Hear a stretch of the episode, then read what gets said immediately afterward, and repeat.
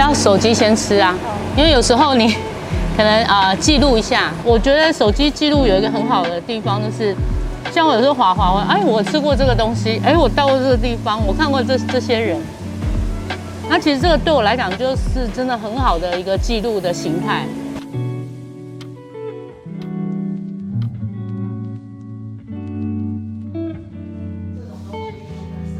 哎，其实我没有限办公室，哎，就是我只要带着手机啊，每个地方都可以办公，各种资讯都在里面了。所以像我昨天要呃回复厂商要那个课程内容啊，我我就想说我不想在笔电前面做，所以我就躺在床上啊，慢慢的的把一些我要的内容回复给他。其实以前都试着要带笔电，但它有一个重量，后来发现就是大部分手机就可以应付了。所以呢，笔电我渐渐就不带了，就连平板我也不带。没有没有，就必须要用笔电。哦，有一些功能是手机没有的。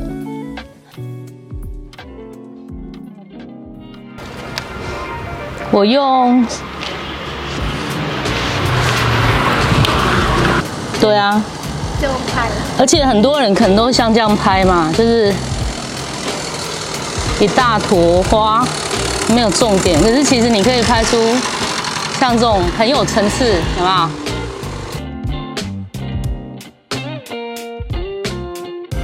那个早安图不可以下载网路的，你要自己拍，然后你自己加，这个就是你自己的早安图，不要再下载那种什么小和尚早安吉祥啊，观世音认同。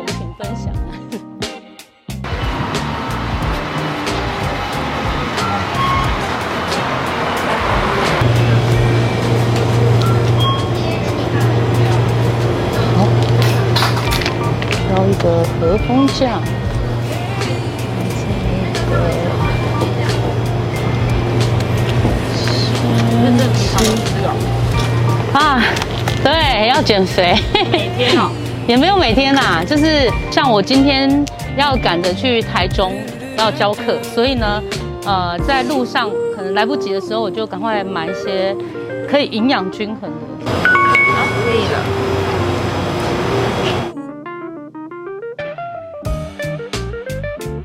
有时候我会在高铁吃，可是有段时间，呃，交通交通工具上是不能吃晚餐啊，不是不能吃东西。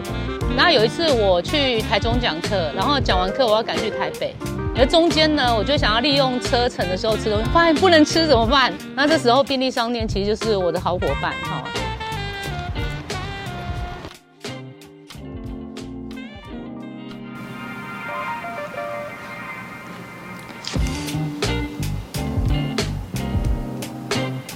不一定，如果说它的那个风呃怎么样，内容是差不多，可能就微调。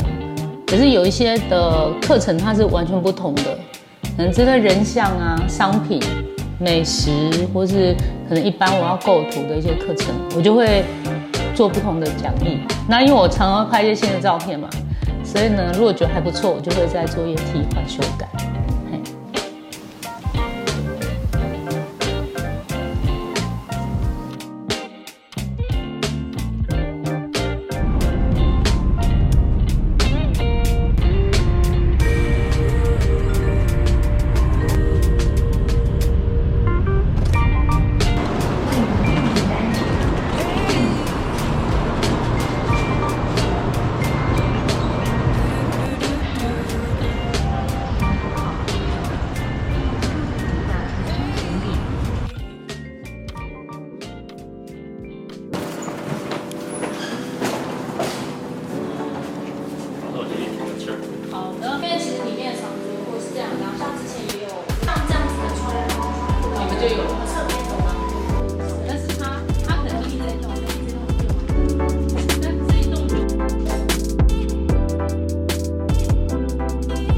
不一定，其实应该看这次课程的那个主轴是什么，因为像有一些呃是拍商品，我就会带更多啊，啊如果今天是人像为主，我就带少。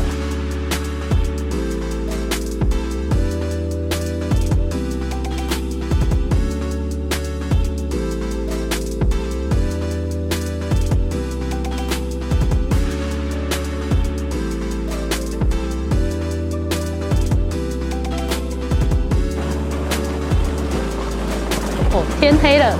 哎，他车在哪里？我有点熟悉。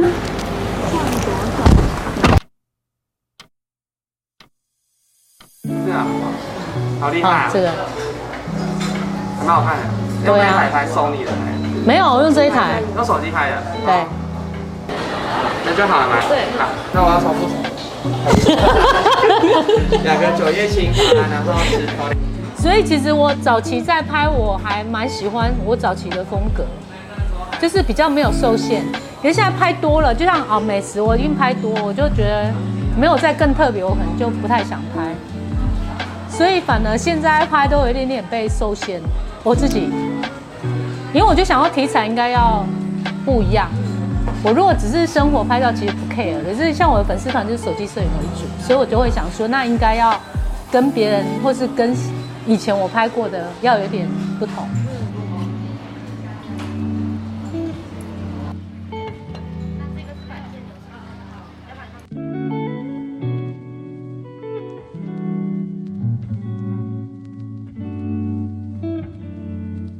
然后我就会想说，你如果要养一个员工，你就要还要兼顾他的心情，他的工作情绪好不好啊什么的。然后后来我就决定说，我还是不请助理好了。有好有坏，就是好处是真的也会有，可是后来我发现我自己一个比较随心所欲啊，我就不用顾虑那么多了。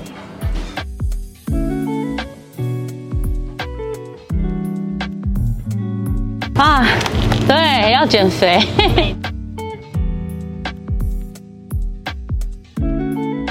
有办法在吃完之后把它拍得很好看。吃完？吃的差不多，这样做。可是这样不好看啊。好看。就是不要拍得太整齐。等一下哦，有一点零散的感觉。用拿别的啊。来，啊你要加这里啊，啊你加这里。好。好，玩实照。这才是厉害，这才是大师。也现在也有很多人在教嘛，哈。对。可是也有可能说，不，我觉得每个摄影老师他自己专长不太一样。总之，很多人会觉得我的拍照比较有一点感情啊，哎，比较有温度啊。然后可能我的教学是比较轻松一点的。嗯，那大家都很开心。嘿，对啊。但我觉得教学也是自己要有一点梗啊，那些梗呢，就是从以前累积下来的，就是你要你要怎么样呃，在哪个地方有一点点设计，让听学生啊在听的时候他不会一直想睡觉，因为你讲的很有学问哦，他不一定觉得听吸收得了那么多，对不对？那你要讲是他可以慢慢吸收，慢慢吸收，一步一步这样开始进到你想要教学里面。